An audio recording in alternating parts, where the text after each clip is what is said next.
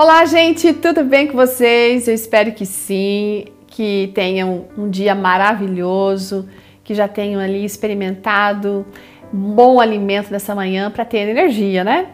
Hoje a nossa história foi escrita pela Maria da Silva Couto e é mais uma história de como Deus intervém, de como Deus abençoa e faz milagres em nossa vida.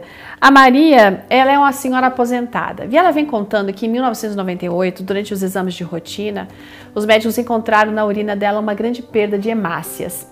Porém, eles não sabiam como é o porquê disso estar acontecendo, né? Porque ela não tinha mais útero.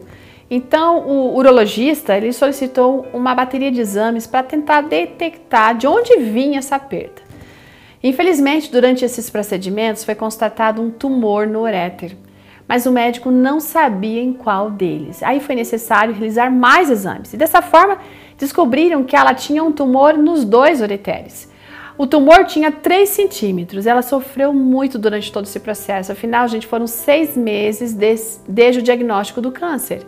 E ela chorava sempre, ela entrou em depressão, ela desenvolveu o síndrome do pânico e ela diz que isso ainda ela carrega até hoje, esse pânico. No entanto, graças à ação de Deus na vida, todos esses problemas estão sob controle. E na mesma época, Maria também começou a frequentar a igreja adventista e foi então que ela recebeu uma família de amigos para passar o ano novo na casa dela. Aí ela pediu ao filho daquele casal, o pequeno é, Downey, de apenas uns dois anos, que fizesse uma oração para a titia, né, que estava dodói. Foi então que, com toda aquela inocência e fé infantil, aquele menininho pôs a mão na barriga da Maria e orou por ela. E aquele gesto deixou ela muito emocionada, sabe? E ela disse que pôde sentir através disso o conforto de Deus.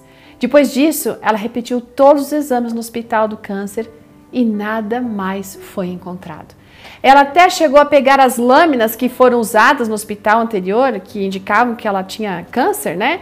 Mas para honra e glória de Deus, gente, ela estava curada realmente.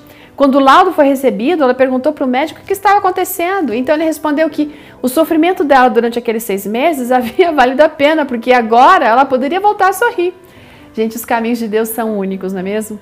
Muitas vezes a gente não entende o que ele deseja ensinar no meio das provações, mas quando a gente se agarra ao Senhor nos seus braços, a gente pode ter certeza de que ele nos ouve, que ele está ao nosso lado. Então, louvado seja Deus por sua misericórdia. Desde que tudo isso aconteceu, já se passaram 19 anos. E a Maria realiza check-ups com regularidade e ela nunca mais foi identificada com, com qualquer tipo de anomalia. Amém?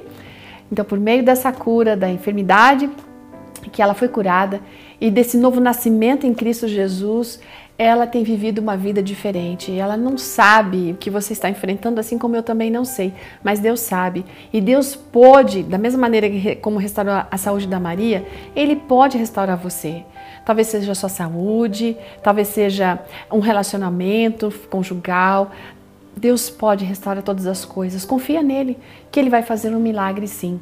Da mesma maneira como ele disse ali para aquela mulher em Marcos 5:34, filha, a sua fé a curou. Vá em paz e fique livre do seu sofrimento. Um ótimo dia, querida, e até amanhã. Tchau.